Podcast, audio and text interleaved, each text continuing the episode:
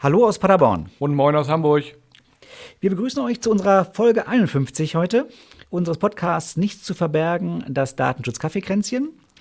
Heute mit einer Folge, ja, wir machen weiter mit unserer Themenreihe zu den Grundlagen des Datenschutzes. Wir sind mittlerweile bei Artikel 9 angelangt. Es geht also um die besonderen Kategorien personenbezogener Daten. Genau. Und die erste Frage, die wir beantworten müssen, ist, was sind eigentlich besondere Kategorien personenbezogener Daten? Behaupte ich mal. genau, das sollte die erste Frage sein. Wir haben übrigens heute den 28.09., das heißt, ihr hört uns dann morgen wie immer in aller Frühe, wenn ihr wollt, am 29.09. mit unserer aktuellen Folge. Genau, und die nächste Folge ist dann am 13.10., also genau zwei Wochen später. Bevor wir loslegen, muss ich noch was loswerden. Wir haben ja. was gemacht, wir haben was gemacht, wir haben, und ich weiß gar nicht, wie ich das nennen soll, wir haben uns einem, einem Bündnis angeschlossen, klingt ein bisschen komisch.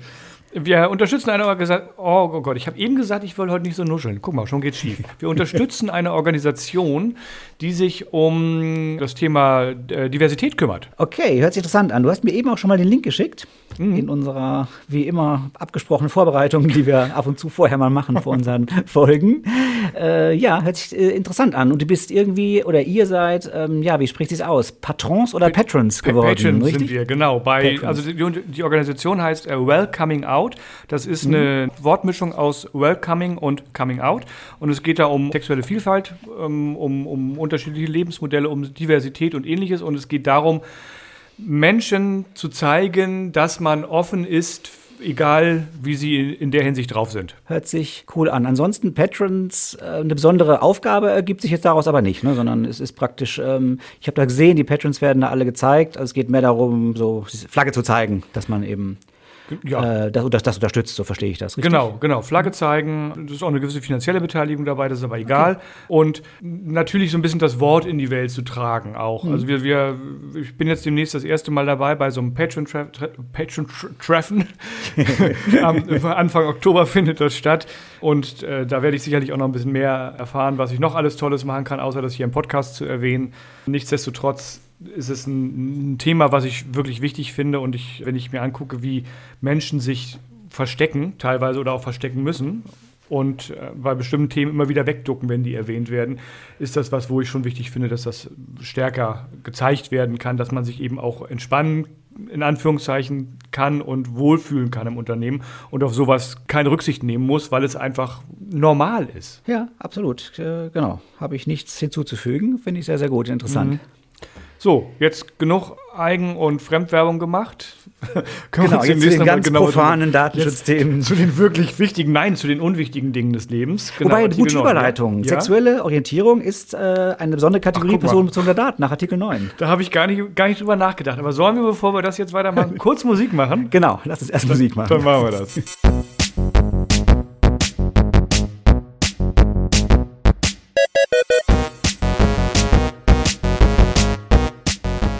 Dieser Podcast enthält Informationen rund um das Thema Datenschutz und ist durch unsere persönliche Meinung geprägt. Keinesfalls stellt er eine Rechtsberatung dar. Eine individuelle Beratung können wir daher nur erbringen, wenn wir ein Mandat als Datenschutzbeauftragter haben.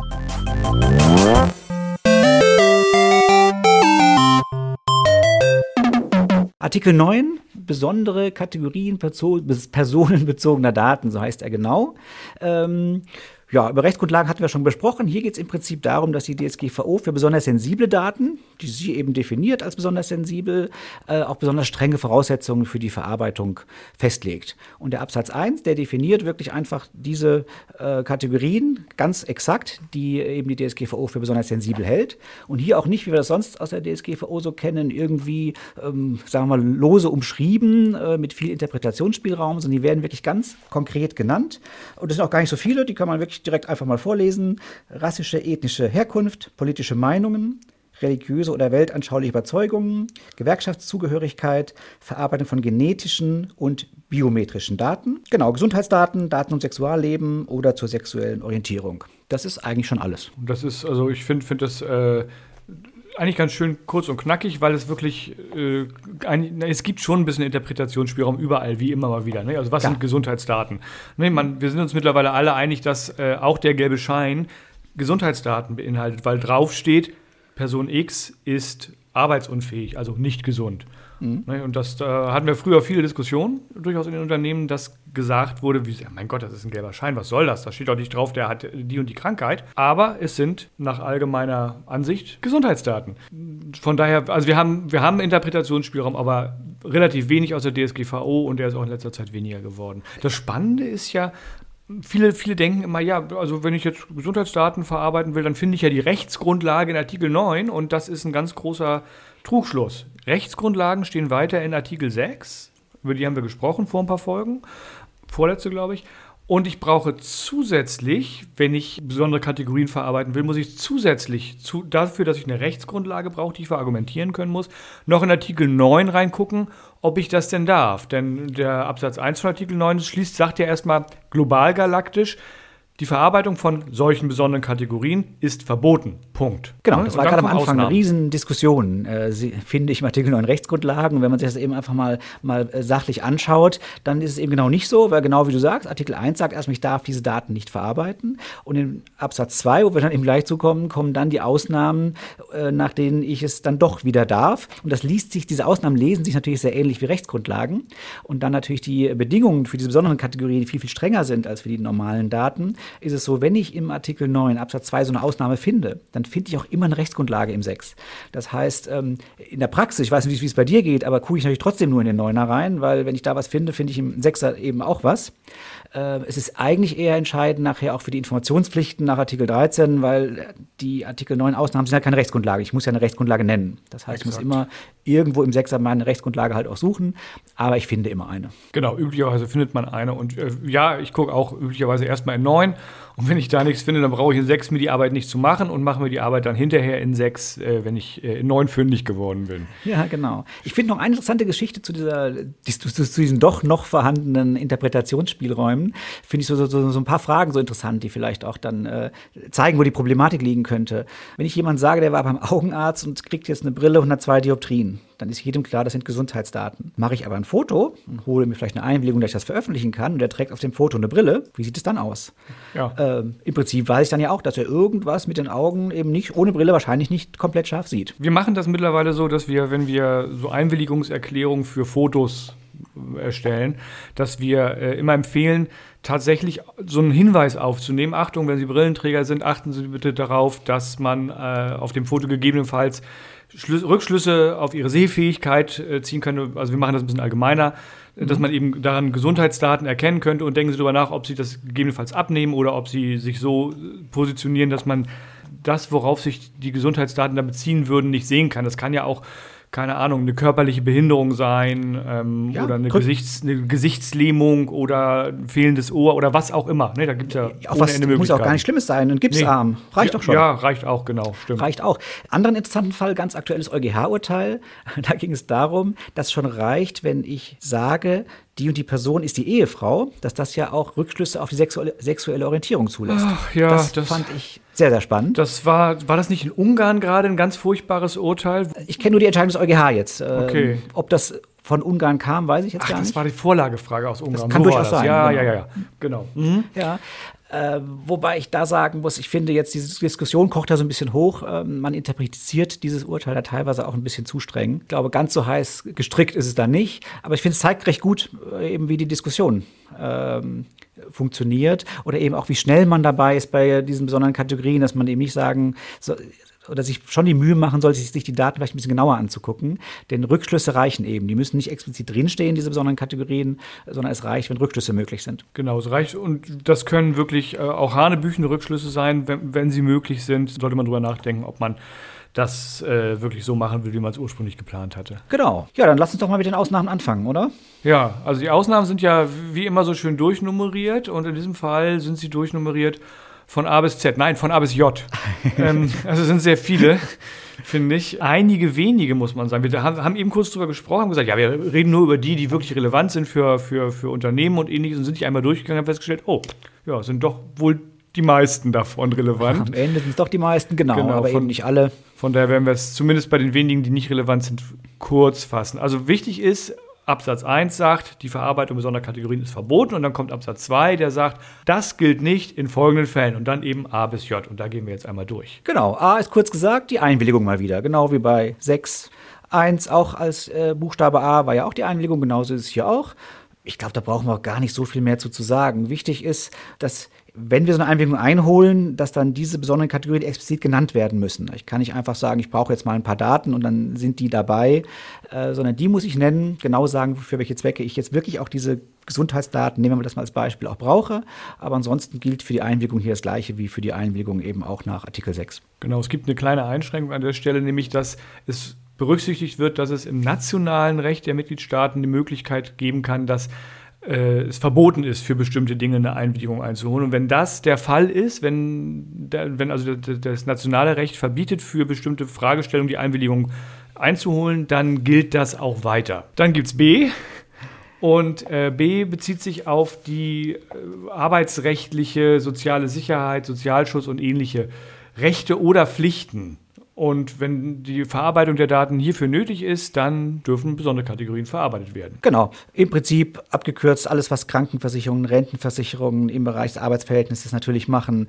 Ähm, dass ich als Arbeitgeber das Kirchensteuermerkmal erhebe und Kirchensteuer abführe, all diese Dinge würden darunter gefasst. Genau, wir haben hier fast so ein bisschen eine Doppelung zu 26 BDSG, wo ja auch nochmal drin steht, ja, so alles, was man an besonderen Kategorien braucht, um das Beschäftigungsverhältnis durchzuführen, darf man auch benutzen. So, das hätte man vielleicht gar nicht so explizit gebraucht, weil es hier in B ja schon mehr oder weniger drin steht. Ja, ist ein bisschen eine Wiederholung. Ja, sehe ich auch so. C, Schutz lebenswichtiger Interessen der betroffenen Person oder einer anderen natürlichen Person. Also es geht gar nicht, also und die Person kann nicht einwilligen. Das ist eine wichtige Ergänzung. Das heißt, es geht nicht nur darum, ich rette die Person selbst, um die es äh, äh, gerade geht, sondern es kann auch heißen, ich muss, äh, brauche die Daten, um eine andere Person zu retten. Genau. Das heißt, ja, ich versuche immer Beispiele zu finden. Mhm. Für mich ist immer so, ich, im Arbeitsverhältnis, da kippt einer um und äh, jetzt muss der gerettet werden. Rettungssanitäter sind vielleicht auch da und ich weiß jetzt bestimmte Dinge, die vielleicht wichtig sind, dass der gerettet werden kann.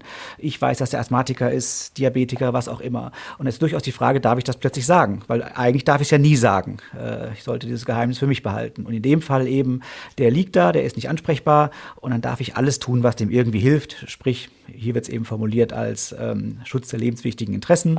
Äh, zusammenfasst, alles, was dem irgendwie hilft, dass er wieder aufwacht, darf ich dann auch verarbeiten, rausposaunen, im PC nachschauen, wenn ich es da finde, was auch immer. Mir fallen offen gesagt keine Beispiele ein, die sich auf den Schutz lebenswichtiger Interessen eines Dritten beziehen würden. Also da könnte mir jetzt noch so Blutspende oder sowas vorstellen oder Knochenmarkspende.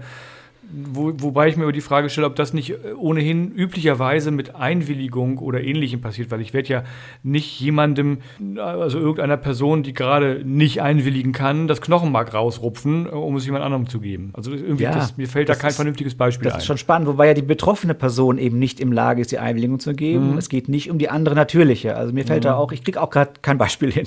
Vielleicht passiert es auch einfach nicht. Spannend ist, oder nicht so spannend, ist äh, D, finde ich. Also auf, auf unsere Kunden trifft D, glaube ich, gar nicht zu. Ich weiß nicht, wie es bei euch ist. Da könnte es eventuell zutreffen auf den einen oder anderen Kunden. Im Endeffekt nicht, weil ohne Gewinnerzielungsabsicht. Ähm, okay, ja. Ich habe keine gemeinnützigen tätigen Vereine oder Kunden. Das, das stimmt. Genau, also es geht, geht letztendlich, wir müssen kurz erläutern, worum, worum, worum es geht. Es geht darum, dass die Daten verarbeitet werden durch oder dürfen durch äh, politisch, weltanschaulich, religiös oder gewerkschaftlich ausgerichtete Stiftungen, Vereinigungen oder andere Organisationen ohne Gewinnerzielungsabsicht das heißt, wenn man jetzt also so ein, ein kirchlicher Kindergarten, der keine Gewinnerzielungsabsicht war, äh, äh, na, wie heißt das, hat. Ver ver verfolgt, genau. Verfolgt, genau, das war das Wort, danke. ähm, der dürfte solche Daten durchaus von seinen MitarbeiterInnen erheben. Also zum Beispiel gibt es ja viele Kindergärten äh, der katholischen Kirche, die sagen, bei uns dürfen auch nur katholische Frauen, die verheiratet sind und Kinder haben und ich weiß nicht was alles, äh, arbeiten. Und das wäre darüber vermutlich zu regeln. Ja, gut, ob sie das, ob sie die ausschließen dürfen von der Tätigkeit, das ist eine arbeitsrechtliche Thematik, die finden wir hier gar nicht. Okay, Aber die ja. Daten dürfen erstmal verarbeitet werden. Sie dürfen überhaupt erheben, ob die Person in der katholischen Kirche ist, genau. wenn sie eben eine kirchliche Gemeinschaft ist. Ja. Also steht hier auch die Mitglieder. Das heißt, es geht hier wirklich darum, ich weiß gar nicht, ob man die gebraucht hätte, unbedingt diesen D, weil als Mitglied kann ich auch einwilligen. Ich will ja freiwillig in diesen, diesen Verein, diese Organisation reingehen. Ich wüsste jetzt keinen, wo ich Zwangsmitglied bin. Von daher, ähm, von den genannten, vielleicht gibt es einen, ich weiß es nicht.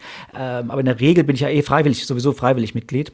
Von daher ähm, hätte man dann da auch die Einwilligung machen können, aber es wird eben hier über den D auch explizit erlaubt. Ja, E ist auch wieder ganz einfach. Ich glaube, den können wir kurz abhandeln.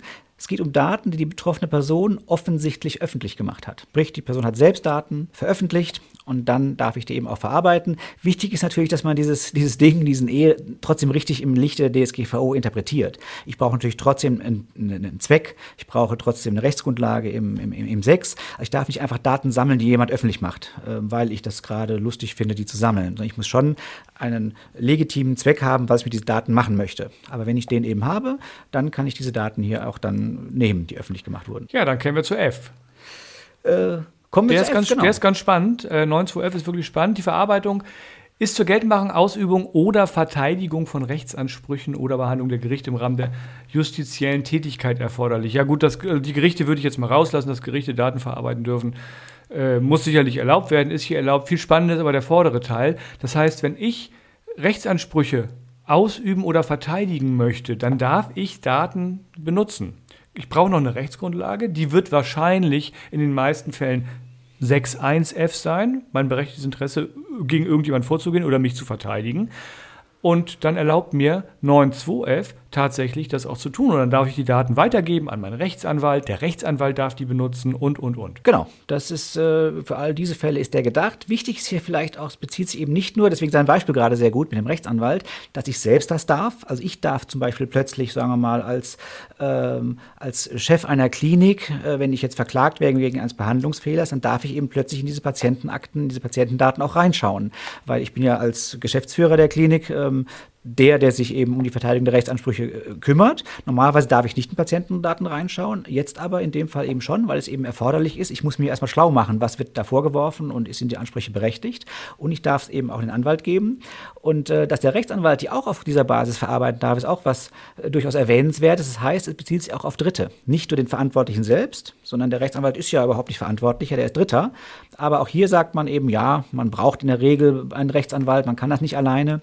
Das heißt, auch der sagt, es ist zur Verteidigung eben nicht seiner Rechtsansprüche, sondern der Rechtsansprüche seines Mandanten äh, notwendig und dann darf er das eben auch auf dieser Basis machen. Im Zweifelsfall liest sich das auch aus 6.1f raus, weil da geht es ja auch um die berechtigten Interessen des Verantwortlichen oder eines Dritten. Genau, im Sechser, da hat man eben dran gedacht, das so zu definieren und im Neuner wird zumindest nicht eingeschränkt, äh, dass Dritte nicht dazugehören, sodass man eigentlich davon ausgeht, dass das auch für Dritte gilt. Dann haben wir die Verarbeitung, ja, äh, für, ich kann ihn gar nicht beschreiben, aus, aus, aus, aus öffentlichem Interesse. Und das Genau. ist wieder was, ich, ich weiß nicht, vielleicht hast du ein Beispiel, da kann ich nichts zu sagen. Ja gut, im Prinzip ist das doch einfach hauptsächlich Behörden.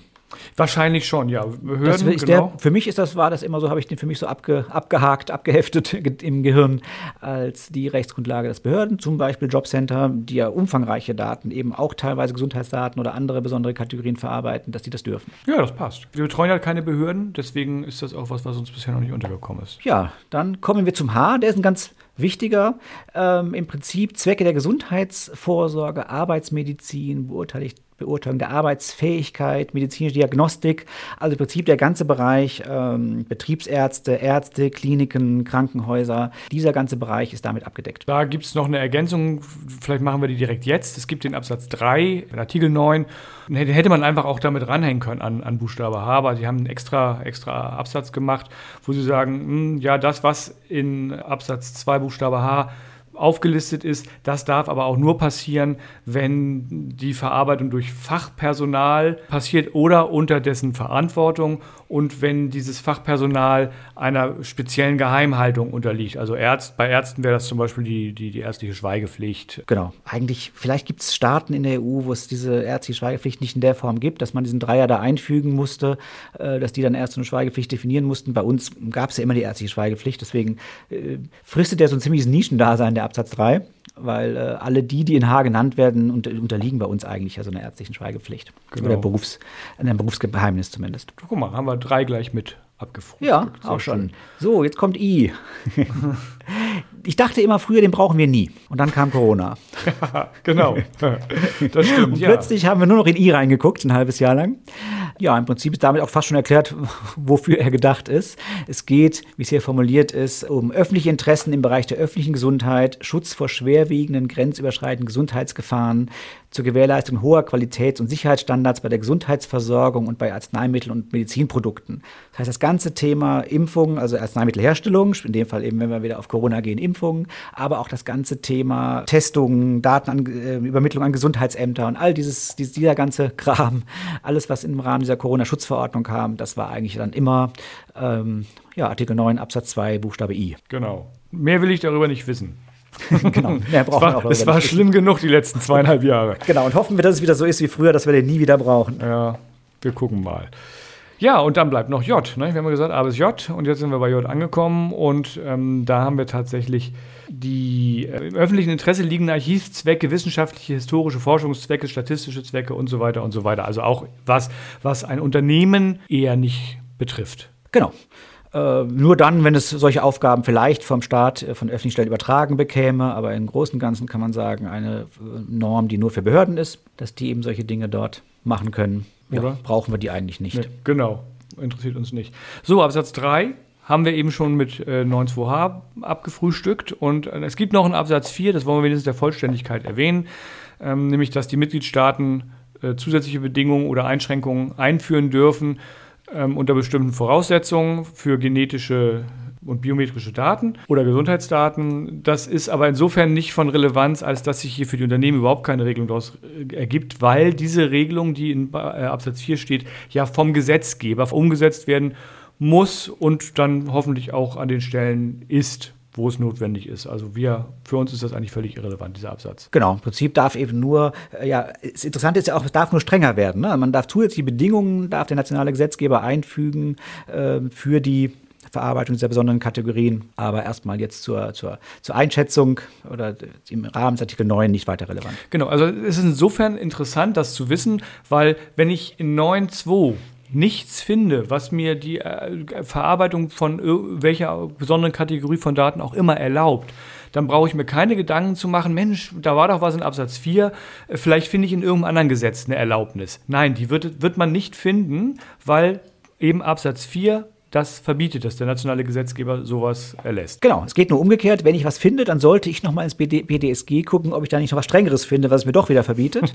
so rum ja, aber andersrum eben nicht. Wenn ich im Neuner schon nichts finde, dann kann ich aufhören zu suchen. Genau. Was ich ganz wichtig finde, ist, also oder was ich auch mal wieder erlebe, ist, dass die Unternehmen doch teilweise recht lax mit, mit, mit Gesundheitsdaten umgehen. Also dieses typische Beispiel ist, äh, man kommt rein und an der Wand hängt ein großer in A3 oder noch größer in irgendeinem Planer, wo drin steht, ja, äh, Mitarbeiter in A war dann und dann krank, Mitarbeiter in B hat dann und dann Urlaub. Also so eine Einsatzplanung, wo alles drinsteht, schön farbliche Kennzeichen, wer war krank, wer war im Urlaub, wer hat Schulung, wer ist beim Kunden, wer ist irgendwas anderes äh, im Homeoffice oder so. Und das geht natürlich nicht. Ähm, wenn das äh, an der Wand hängt und systematisch da ver ver verzeichnet ist, dann ist es definitiv eine Verarbeitung, die der DSGVO unterliegt. Und ich würde sagen, selbst wenn das irgendwie auf Schmierzettelchen auf dem Schreibtisch liegt, ist das was, was nicht an Dritte oder an irgendjemanden weitergegeben gehört. Das müssen genau die Leute sehen, die damit arbeiten, oder es dürfen genau die Leute sehen, die damit arbeiten und sonst niemand. Ja, häufiges Argument ist ja, grundsätzlich darf ich diese Daten ja verarbeiten. Also die Personalabteilung weiß ja genau, wer ja. wann krank ist. Na klar. Ähm, das heißt, in dem Fall ist diese Unzulässigkeit, ergibt sich nicht daraus, dass die Daten überhaupt verarbeitet werden, sondern eben, dass der Personenkreis, der sie sehen kann, plötzlich zu groß ist. Ja. Weil plötzlich eben alle Kollegen oder Kunden, die, durchs, die einmal durchs, äh, durch das Betriebsgelände geführt werden, plötzlich eben genau das alle sehen. Und dann ist eben einfach das, die Zugriffsrechte, die, die TOMs sind eigentlich eher das Problem in dem Fall, die Zugriffsrechte, ähm, die dann dazu führen, dass ich jetzt eine unzulässige Verarbeitung habe. Ja, genau. Und das kann man ganz einfach lösen, weil letztendlich, wenn ich wirklich für die Einsatzplanung, keine Ahnung, für alle SchichtleiterInnen und noch für weitere äh, Personenkreise, die Informationen brauche, wer denn heute arbeiten kann und wer heute nicht da ist und wer morgen da ist und wer nicht und die restliche Woche auch, dann mache ich das doch einfach, ich trage ein, wer ist da, wer ist nicht da und den Grund, Urlaub, Krankheit, Seminar, Homeoffice, was auch immer, den lasse ich einfach weg. Das heißt, ich trage die alle in der gleichen Farbe, alle in schwarz und schreibe auch sonst keine Info dazu und dann ist das okay. Genau. Das Abwesenheit, ganz, ganz wichtig, das darf natürlich schon jeder wissen, zumindest jeder, jeder der es wissen muss. Und das sind natürlich in der Regel die meisten. Äh, aber der Grund ist eben nicht wichtig. Wobei ich das Thema Homeoffice noch ein bisschen anders sehen würde, der ist ja nicht, der ist ja schon da irgendwie. Ja, ja, gut. Also, äh, sollte ja dann Im Büro, arbeiten. Im Büro ist das schon so, dass man bei Bürotätigkeiten dann einfach sagen kann, ja, betrage ich gar nicht ein. Wobei ist im Homeoffice ist insofern relevant, als dass die Person für, nicht für Präsenzbesprechung im Besprechungsraum zur Verfügung steht, sondern dass ich dann irgendwie eine Videokonferenz machen muss oder anrufen muss. Von daher ist das schon noch eine, eine, eine Information, wo man sagen kann, okay, die könnte ich vielleicht sogar hervorheben, dass ich sage, ist im Homeoffice. In einer Genau, anderen deswegen, Farbe. die würde ich, genau, die würde ich unkritisch sehen. Aber auch die Tatsache, hat Urlaub, ist überhaupt keine besondere Kategorie personenbezogener Daten, aber ist natürlich trotzdem was, was niemanden an, was angeht, außer den Personen im Unternehmen, die es wissen müssen. Also Personalabteilung, gegebenenfalls die direkte Führungskraft, weil die vielleicht noch irgendwie Urlaubstage kontrollieren muss oder so und weil die auch im Genehmigungsprozess wahrscheinlich drin ist, und die Person selbst, die Urlaub nimmt. Alle anderen geht das nichts an. Warum jemand nicht da ist, ist völlig egal. Genau. So, Ja. Wir sind mal wieder Wir sind sehr gut in der Zeit. ja, hervorragend in der Zeit. Unter 30 Minuten geblieben, wenn wir uns jetzt beeiligen, beeilen mit dem Abspann. Wir haben, glaube ich, mal geschrieben, so 15 bis 20 Minuten haben wir gesagt. Ne? Ja, 20 haben wir, glaube ich, schon. Ich glaube, ich glaube, 15 war immer unrealistisch. Ja, dann machen wir jetzt ganz schnell Abspann und sind in zwei Wochen wieder da. Genau, so machen wir das. Bis dann, nicht vergessen, 13.10. 13. Ja, bis dann. Tschüss. Tschüss.